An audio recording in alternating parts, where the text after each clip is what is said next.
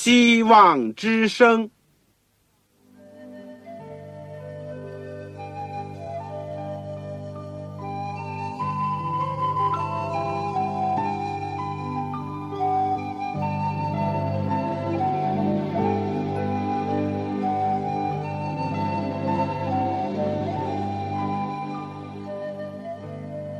各位听众朋友，各位弟兄姐妹，欢迎您收听信徒培训这个节目。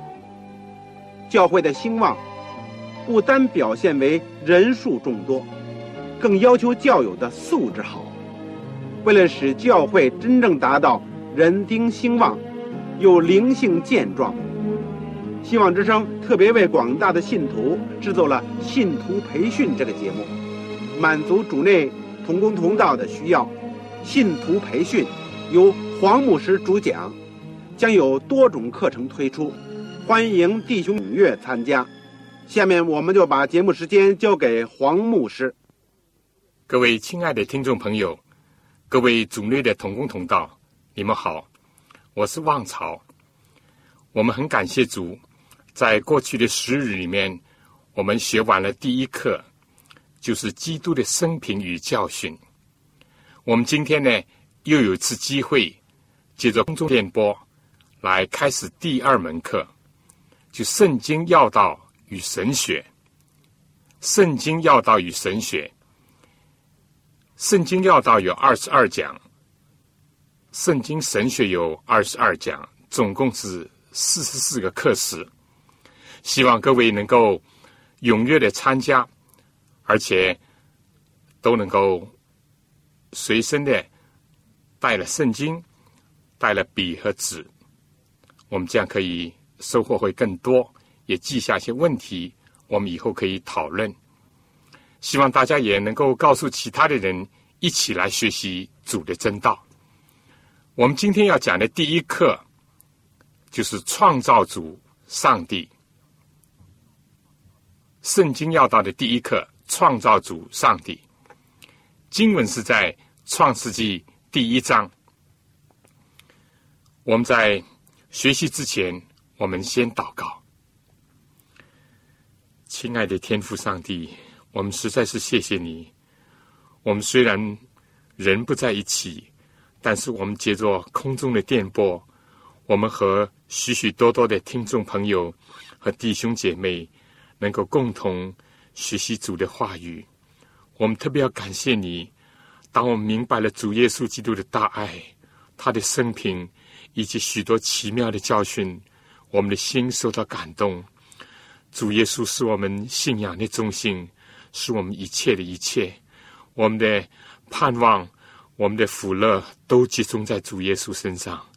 求天父能够光照我们，在这样的基础上，更多的明白圣经的要道。求主在我们现在开始的时候。特别的与我们同在，差遣圣灵亲自引导我们进入真理，让我们的心灵受感，时常称颂主、赞美主，而且为主而生活，为主而工作。愿天父帮助我所有在收音机旁边的弟兄姐妹，我们的听众朋友，让我们同盟一个圣灵的感动。求主垂听我们的祷告，是奉靠主耶稣基督的圣名。阿门。世界上呢，无疑有许多值得人思考或者设法要去解决的问题，但在人类的经验和社会的实践当中呢，往往会发现不少似乎是重大的问题，至终呢，只是一些没有深远意义的。问题而已，比如说个人名利的追逐就是一例，但同时呢，又有一些好像是没有多大价值的问题，却是对人类影响深远，而且是意义重大的。到底有没有神？信不信上帝？就是这类的问题之一。当人。上到美国的芝加哥的 CS 摩天楼的楼顶，向下鸟瞰远近各方，或者是他在中国的万里长城的八达岭的通道上，除非他早已经知道了他们有关的资料，否则话呢，在赞叹之余，难免想了解。这是谁造的，有多少年历史了，又为什么要造它？对这些古今世界建筑上的杰作，我们尚且想知道他们的底细，以增强我们对他们的鉴赏。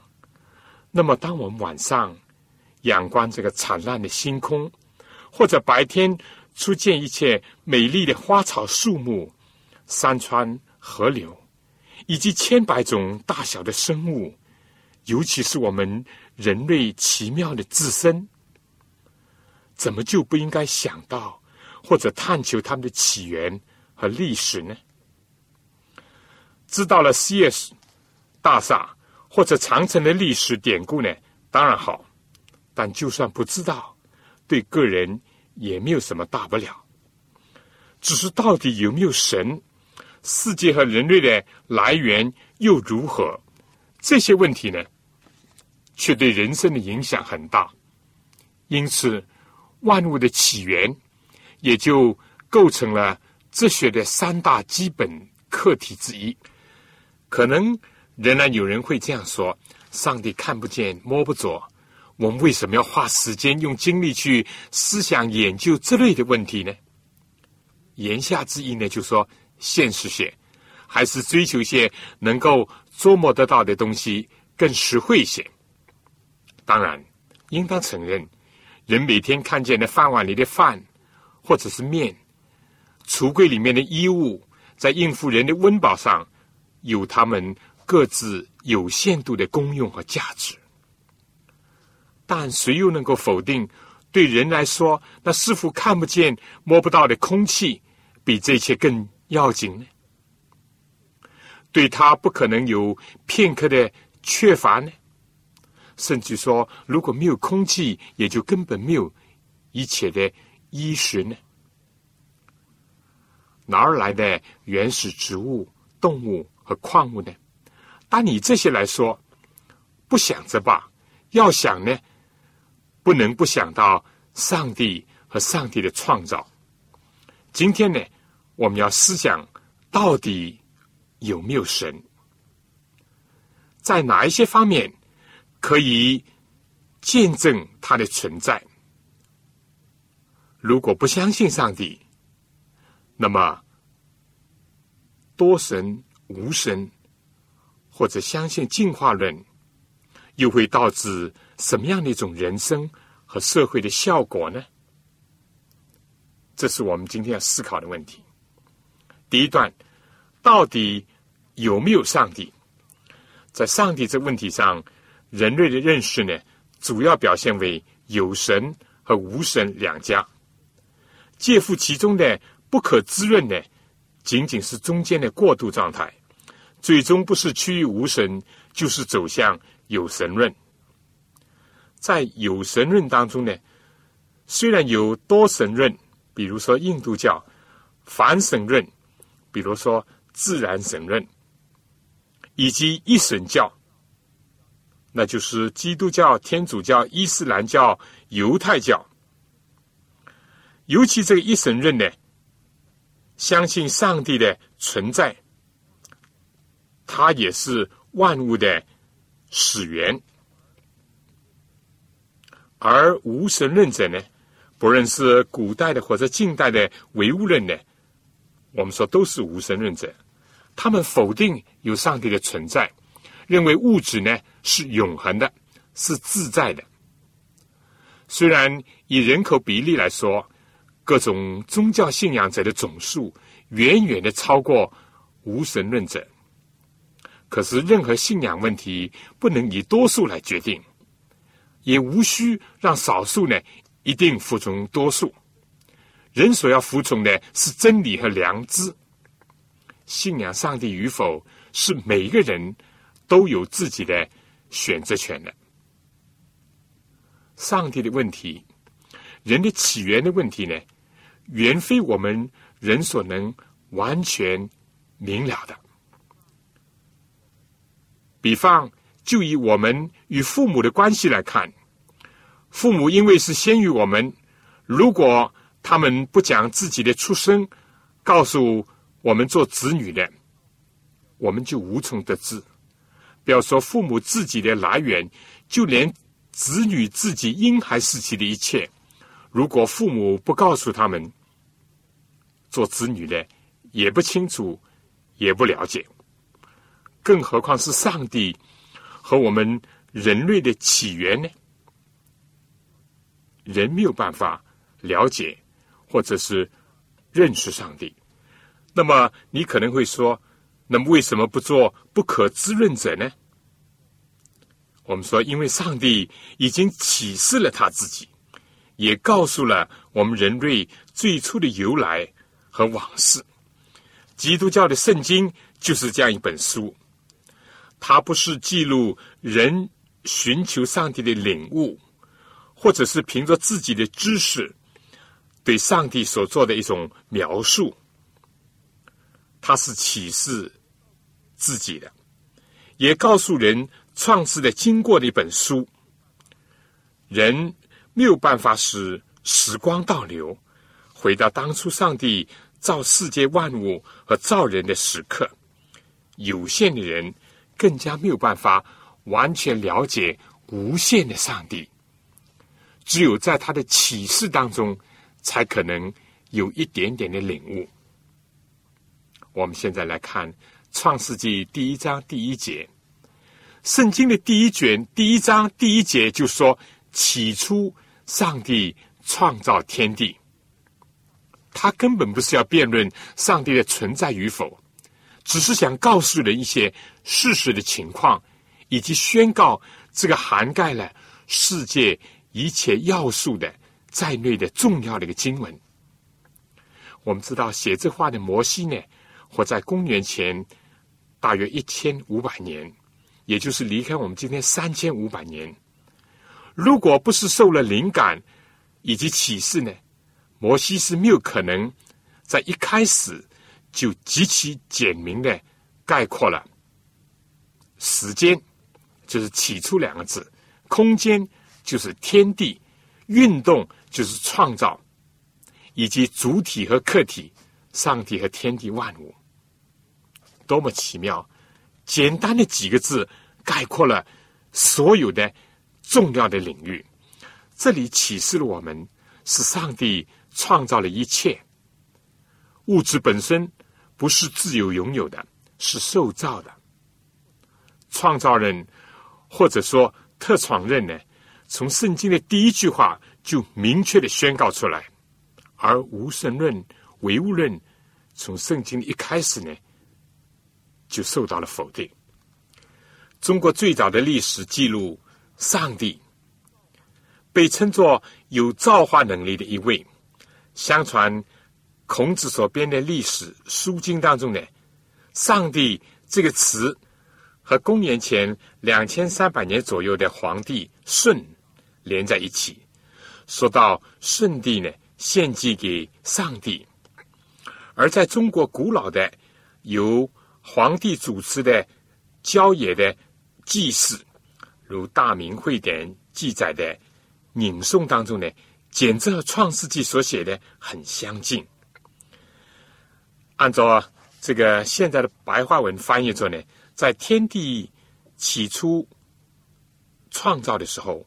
到处是混沌不明，没有金木水火土等星的运作，也没有太阳月亮的出现。这时候，整个世界静得连一点声音都没有，更看不到任何有形的物质。然后，一旦神王，也就上帝出来统管，就有了黑暗与光明的分别。他创造了天地万物和人类，使万物世世代代的不断的延续下去。所以，中国自古呢就有上帝造物主，甚至于是一神的观念和信仰。但我们知道，自从秦始皇死了以后，在汉朝呢又受到信奉。道教的文帝的影响，供奉了多位的神明，正式的出现了所谓多神的思想，而且一直延续了十二个世纪之久。到明朝的时候，皇帝钦定史官，组成两个委员会，深入的研究文献和古籍，结果就发现佛教、道教崇敬供奉的神明呢，是源于周朝的原始的一神，就是统管天上的上帝。多神论、佛道、儒教以及拜祖先的混合的信仰，影响。并且统治了中国人将近有两千年之久。虽然近代呢，基督教是在十九世纪之初传入的，但是无神论、进化论、唯物论呢，在二十世纪的初呢也就跟进，尤其在二十世纪的中叶呢，更占了一个统治的地位。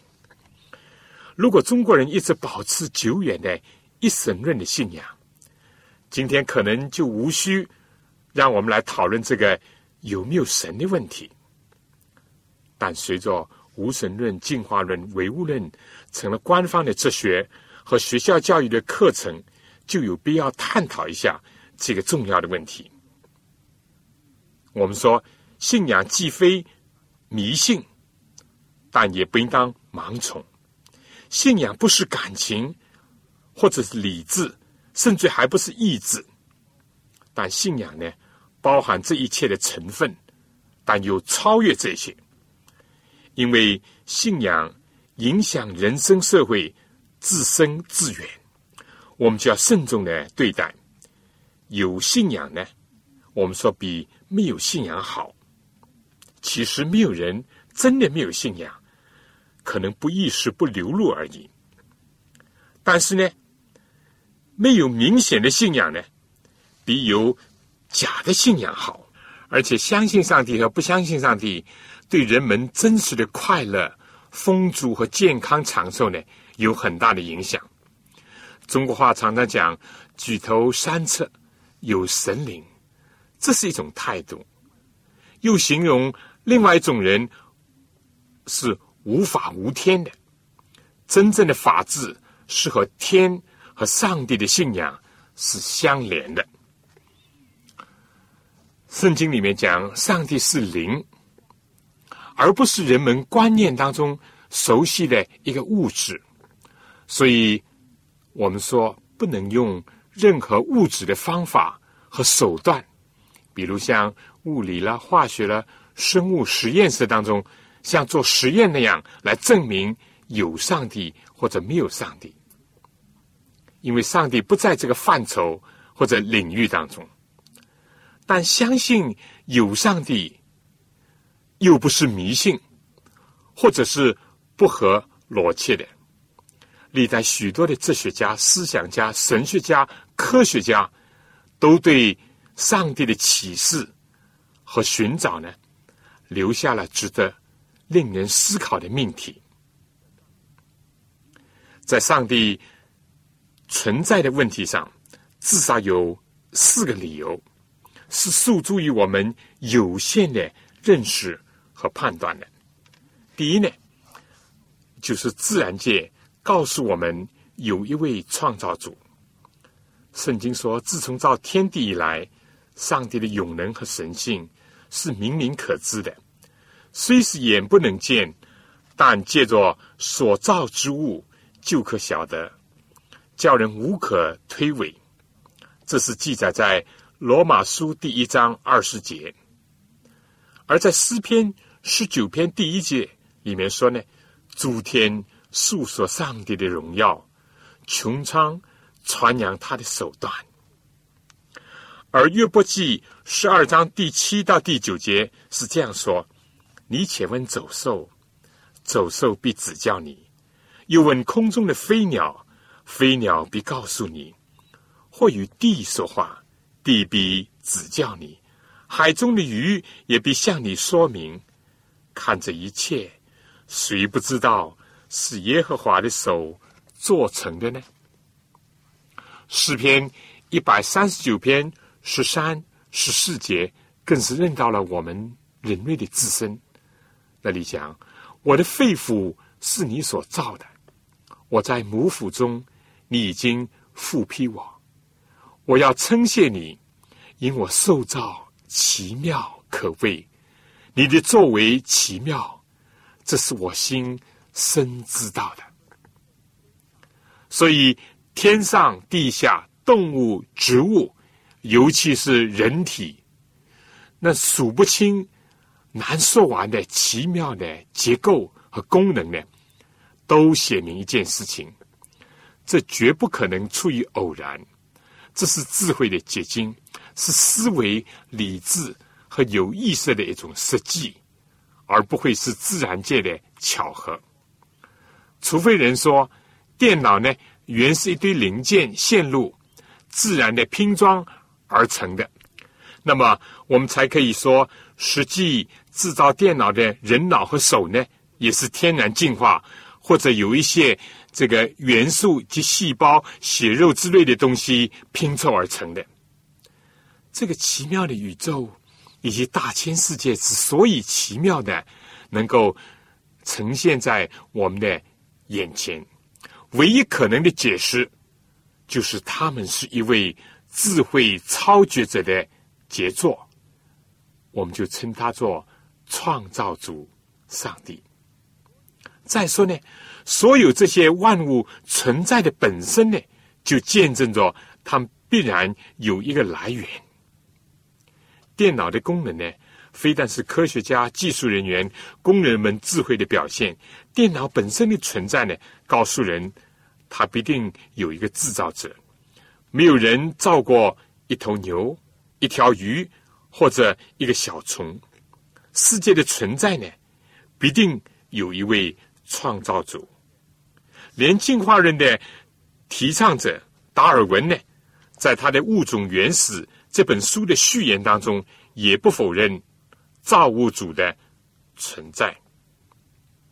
自然界的存在和它的种种奇妙现象，告诉人必定有一位上帝创造以及实际，也维持了这个大世界。以及所有的有生无生之物的，就是上帝，是全能全知的创造主。下面呢，我想请大家听一首歌，赞美真神，我们的创造主。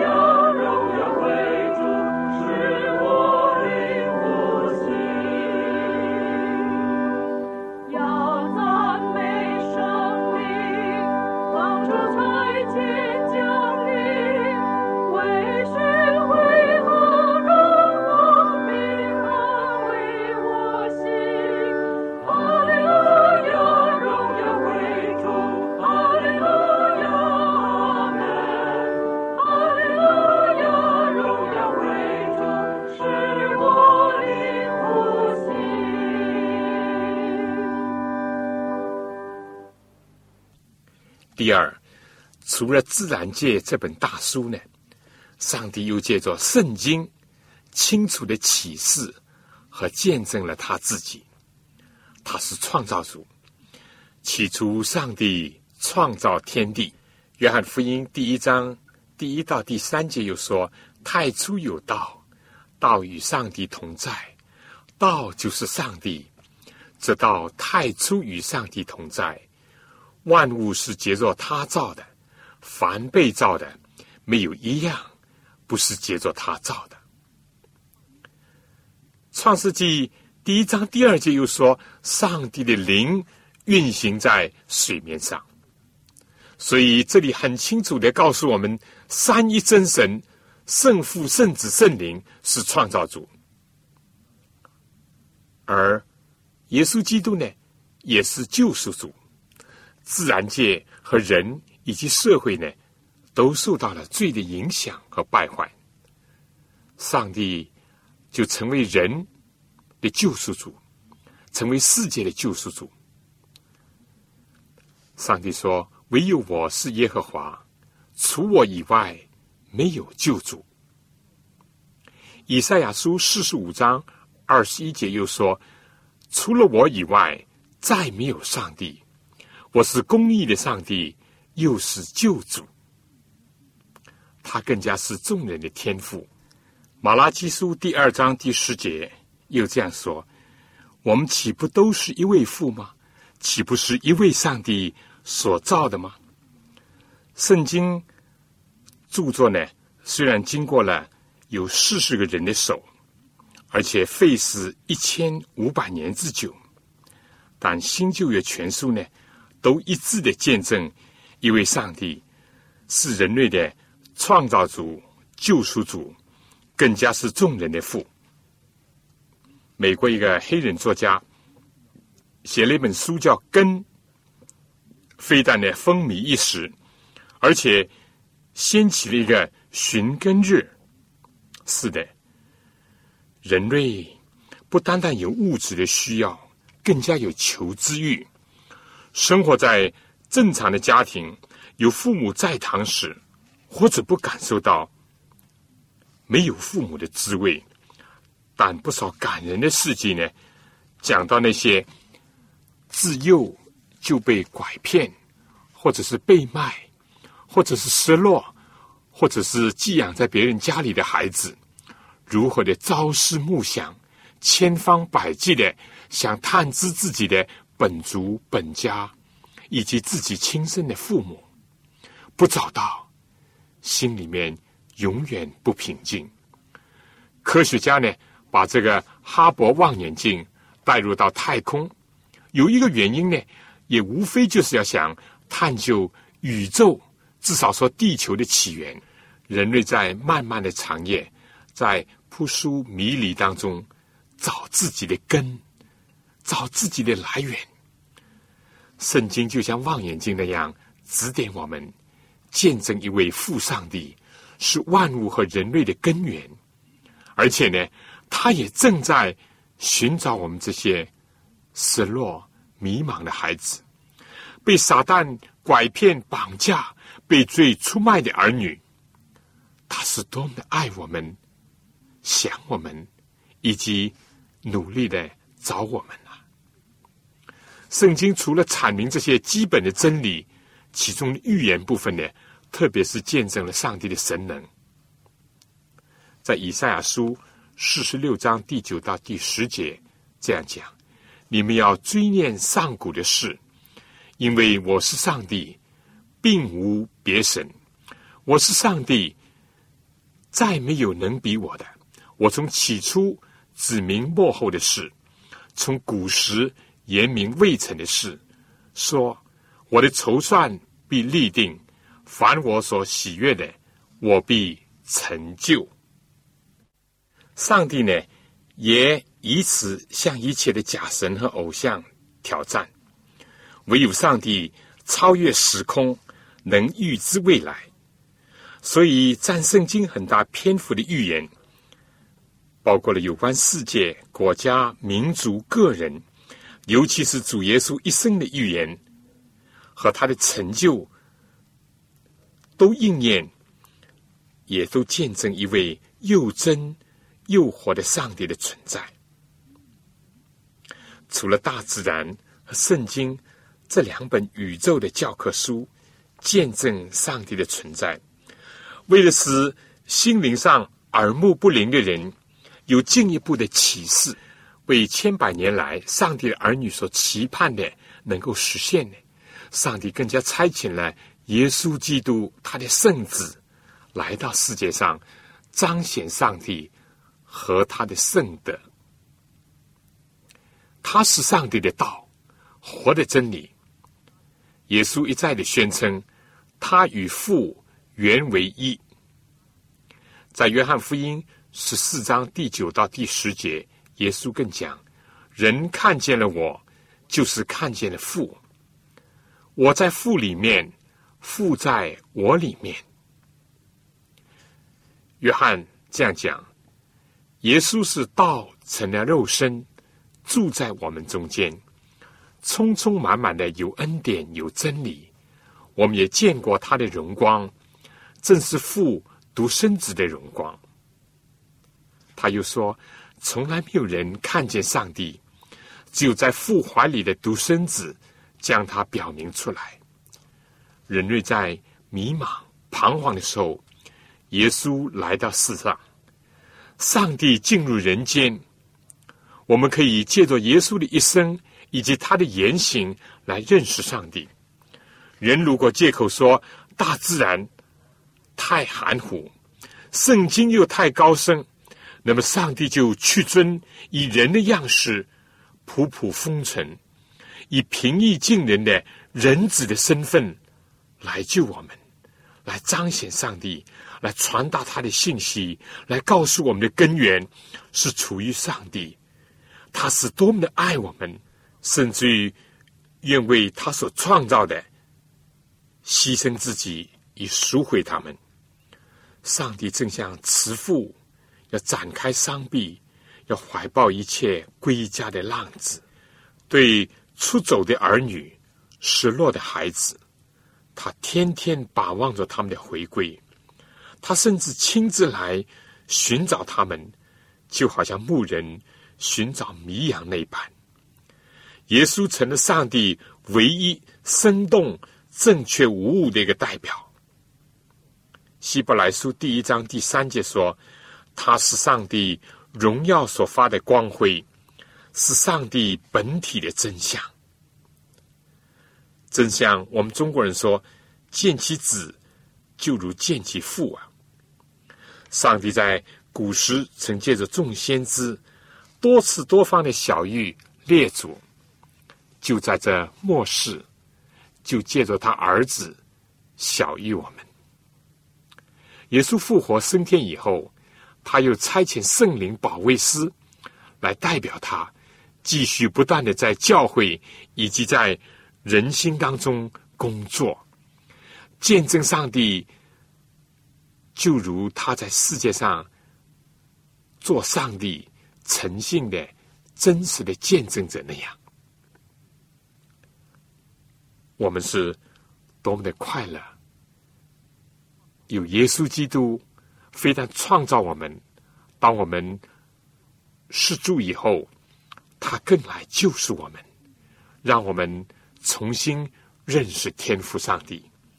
下面呢，我想请大家听一首歌《快乐颂》。让我们的心能够颂赞天赋上帝。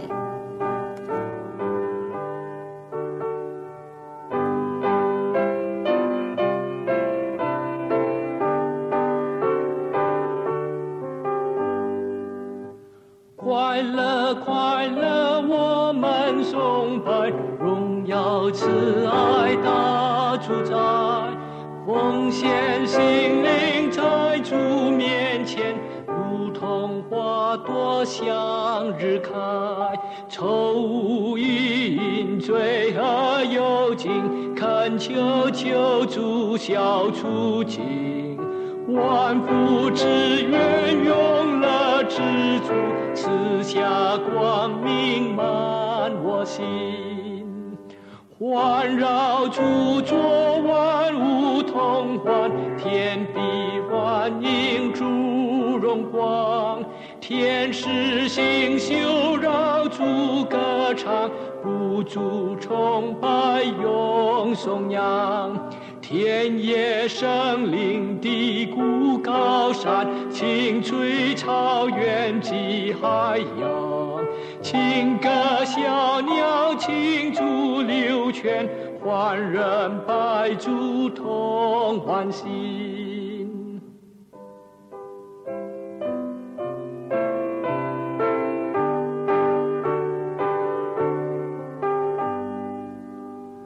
主好给予主喜赦罪，永远祝福是恩惠。主赐人欢喜最佳美。神是父亲，基督是兄，爱中生活皆著名。求教我们相爱相亲，同享书生的欢欣。诚心迎起伟大歌声，奉千万民都响应。天父慈爱通知我们，弟兄有爱心人情。一同前进，歌唱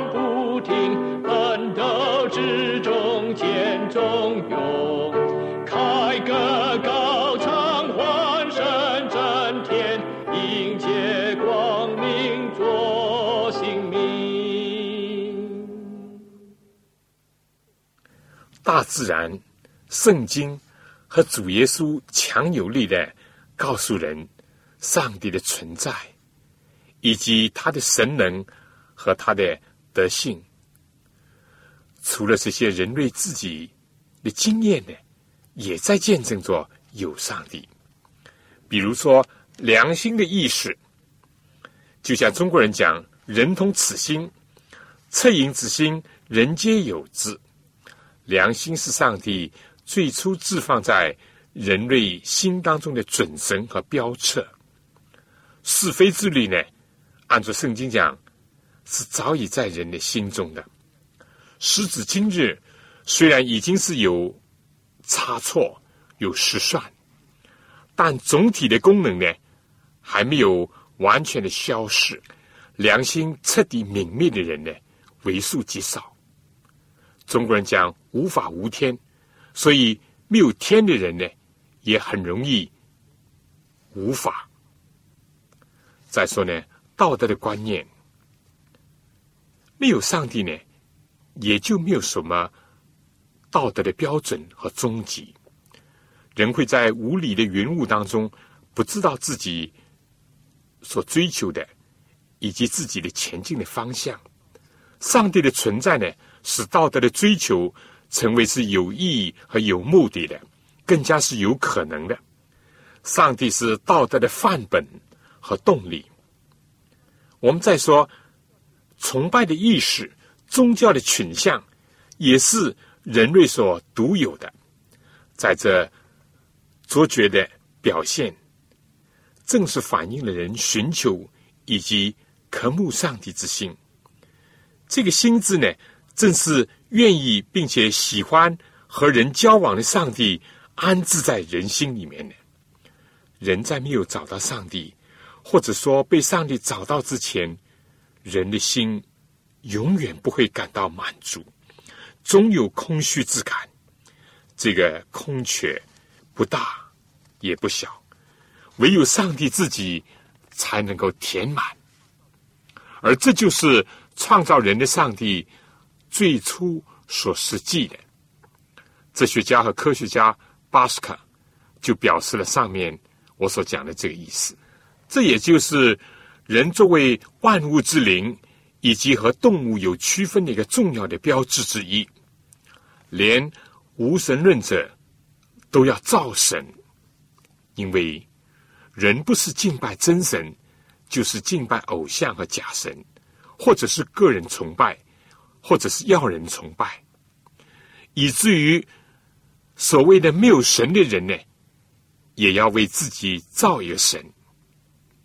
即使如此，为什么不相信、不接受真神、活神，相反要去侍奉假神和必死的人呢？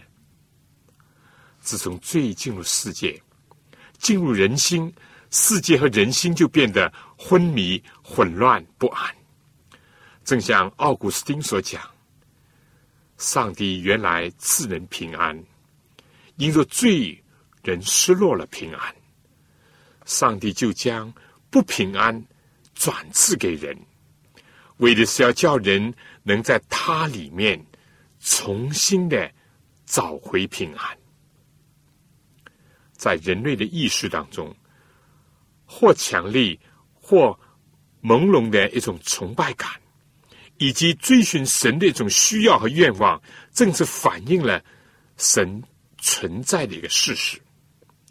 圣经也提到了这点。罗马书第一章第十九节说：“原来上帝的事情，人所能知道的，原显明在人心里，因为上帝已经给他们显明。除了是非之心、道德的追寻、崇拜和宗教的意识。”更有历代以来信上帝之人所做的无数的见证，在他们生命的经历、生活的境遇当中所发生的事情，比如他们怎么样会遇上帝的经验，他们的祈祷怎么得蒙垂听，上帝怎么样给他们带来了拯救和平安，如何改变了他们罪恶的生活习性。又是怎么样的救他们脱离了凶恶？再有，上帝怎么样使教会在逼迫当中能够站立，在困难当中能够存在、发展和壮大？甚至上帝如何用各种的方法管教他自己的儿女等等，都见证了上帝的存在。上帝也确实是这样说，在以赛亚书第四十四章第八节说。你们是我的见证。概括以上呢，我们说就是自然界和圣经这两本大书，耶稣基督这位神人以及人类，尤其是基督徒的无数的见证，都直接或者是间接的告诉人一个基本的真理，就是上帝的存在，而且呢。他又不像一般的神明那样是与人痛痒无关，是高高在上，或者是与世隔绝的。不，上帝非但创造人类，救赎人类，而且是人类的天赋，人类的救赎主。这样的信仰为人类带来一种真正的快乐、丰富和健康的生命。因为人类的心灵找到了皈依，找到了真正的根，人类的求知欲得到了满足，人的良知得以恢复，人的道德有所依循，人的生命显得是有目的、有意义的，而人的生活也有保障。人是生活在上帝的大家庭当中，上帝他的能力。复辟他的儿女，以爱来哺育他们。他的神奇的永恒，不断的在激励着人向前探索，而且接受日夜展示的真理。在基督所显示的上帝当中，人得到一个最深切的关系、归属和安全感。上帝是创造主、救赎主，是父。又是人的良朋益友，是人类的导师。正像有一首诗所讲：“上帝是人千古保障，是人将来希望，是人居所抵御风雨，是人永久的家乡。”我们为什么不接受多神念的吗？不单单圣经和耶稣基督没有这样讲，也不单单希腊、罗马的众多的神明呢，仅仅是人的异化，而且是人所造作的。多神使得人的心灵、意志和身体呢，不能有一个专业的皈依、仰赖和委身。二十世纪人的心思不能集中，爱情不专业，对事业、对工作、对信仰缺乏一种献身的精神，是明显的弊病。第二段呢，我们要讲讲其他的选择和后果。为什么不接受没有神的观念呢？除了不合常理、不合逻辑和圣经所记，我们说它使人不是没能找到了世界和人自身的根源，就是让人找错了根源。它不是令人没有真正的归属感、安全感，就使人依附、投靠某人、某事、某物，或者是让人紧紧的。仰长自己微薄的力量，而我们自己在人生的战场上拼搏撕成，最后不是令我们自己直接沉舟呢，就是狂妄自大。没有神在人的心中，容易走上一种目中无人、无政府主义，因为无法无天呢，常常是连在一起的，或者呢？就是让人走到一种个人崇拜，兴起一种造神运动，结果呢，民意被强奸，自由意志和选择被封杀。近代的历史已经提供了很多的例证，而且呢，这种思潮也让人失去了人生的真正的目的和存在的意义，甚至也没有一种前进的方向。相反。容易使人陷入一种虚无主义，没有上帝，没有永恒，人生如梦，吃喝玩乐成为人生向往的事物。那么，我们为什么不接受进化论呢？这仅仅是一种学说，科学上呢，我们说找不到真正的、切实的证据。从伦理学上讲呢？人的道德水准、人际关系是退化，而不是进化。人的来源如果不是公义、慈爱、圣洁的父上帝，而是野兽，是无生命的物质，是元素，哪有人格的基础？恐怕只有兽性的暴露罢了。比如提倡什么适者生存啊，物竞天择啊，这样呢？就被导致社会上的一种弱肉强食、优生学、种族歧视，甚至于当希特勒套用生物的进化论用在社会实践上的时候，就产生了大日耳曼主义以及骇人听闻的一种种族灭绝。人与人之间的关系就好像动物。为求自己的生存，就拼命的斗争，不顾他人他事，也不顾自己最终的后果。没有了解自己真正的过去，人当然也不能理会自己的将来和最后的结局。我想，最后呢，我愿意小结一下信仰的问题，在这里呢，是指着相信。有上帝或者没有上帝，但这并不是一个小问题，它是觉醒的人、正常的人都想要解决的问题，因为这是一个根源的问题。哲学家和普通人都想知道世界以及人是从哪里来的。用物质的手段或者实验室的方法呢，既不能证明有上帝。也不能证明没有上帝，因为它是在信仰的范畴内的问题，而不是在物质的领域里面的问题。但基督教的信仰呢，虽不等同于感情，不等同于理智，甚至意志，但是它既包含了这一切的成分，又超越了这些，因为这是一个信仰。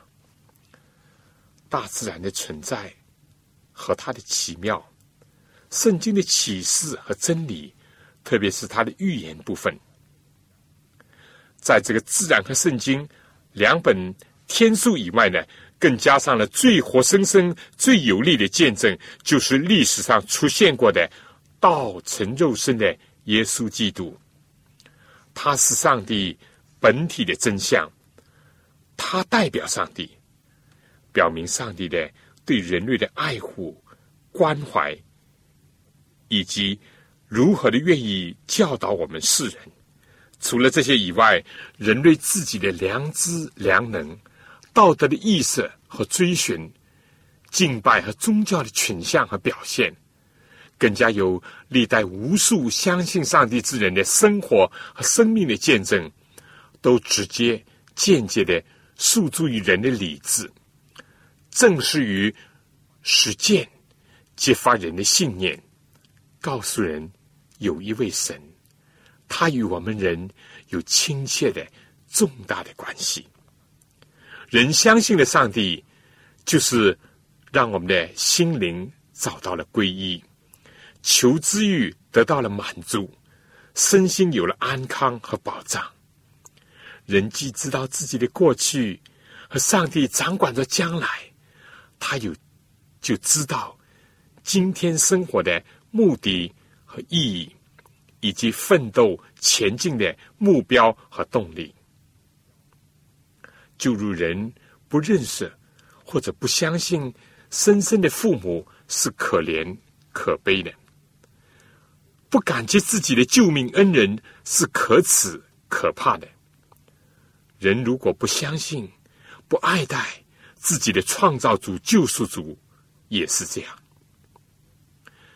且不说这个消解的作用，就此而言，无神论也难以令人真正的接受和满意。我们再说，就如乱献爱情。多方的尾声那样可笑而可怜。我们且不从其他方面去考虑，那么多神在人的心灵当中的结果呢，也是一样。再说，如果以为人的根源是无意识的分子原子，人的存在是偶然的机遇和巧合，人的出现是增进强盛的一个结果。那么，一切道德人格的基础就荡存无疑。人类什么天下为公，四海之内皆兄弟，博爱、自由、人权都没有追寻和维护的必要，因为人只是生物，以及有一些动物性的表现而已。所有以上这些呢，都让人要慎重思考，要让人做一个抉择，到底是。弱肉强食、无法无天、自我崇拜、物质万能等等，好呢？合理呢？还是说相信世界是有规律的，人生是有目的的，历史是有方向的，一切都是有根有源，都在一位大能的创造者、爱人救人的上帝，而且他像父母般要。养育、培植我们人类的上帝，做这种信仰更合理、更加美呢？使徒保罗有一次对许多还没有认识真神的人说：“我们传福音给你们，是叫你们离弃这些虚妄，归向那创造天地海和其中万物的永生的上帝。”他在从前的世代，任凭万国各行其道，然而为自己未尝不显出证据来，就如常施恩惠，从天降雨，赏赐丰年，叫你们饮食饱足，满心喜乐。圣经启示录呢，又给当代人一个严肃的一个呼请。启示录十四章第六到第七节说。我又看见另有一位天使飞在空中，有永远的福音要传给住在地上的人，就是各国、各族、各方、各民，他大声说：“应当敬畏上帝，将荣耀归给他，因他施行审判的时候到了。应当敬拜那创造天地海和众水泉源的。”我要说，信不信上帝，是你我每一个人的自由。但是信上帝的人有福了。好，亲爱的朋友，我们的弟兄姐妹，今天这个圣经要道和神学的第一讲，上帝创造主呢，我们暂时就讲到这儿。我已经前面讲过了。我们在基督的生平与教训的基础上，我们现在要进一步的从圣经里面学习一些要道，这是我们的基本的信仰，是非常重要的。希望大家呢能够按时的收听，也可以介绍其他人一起来收听。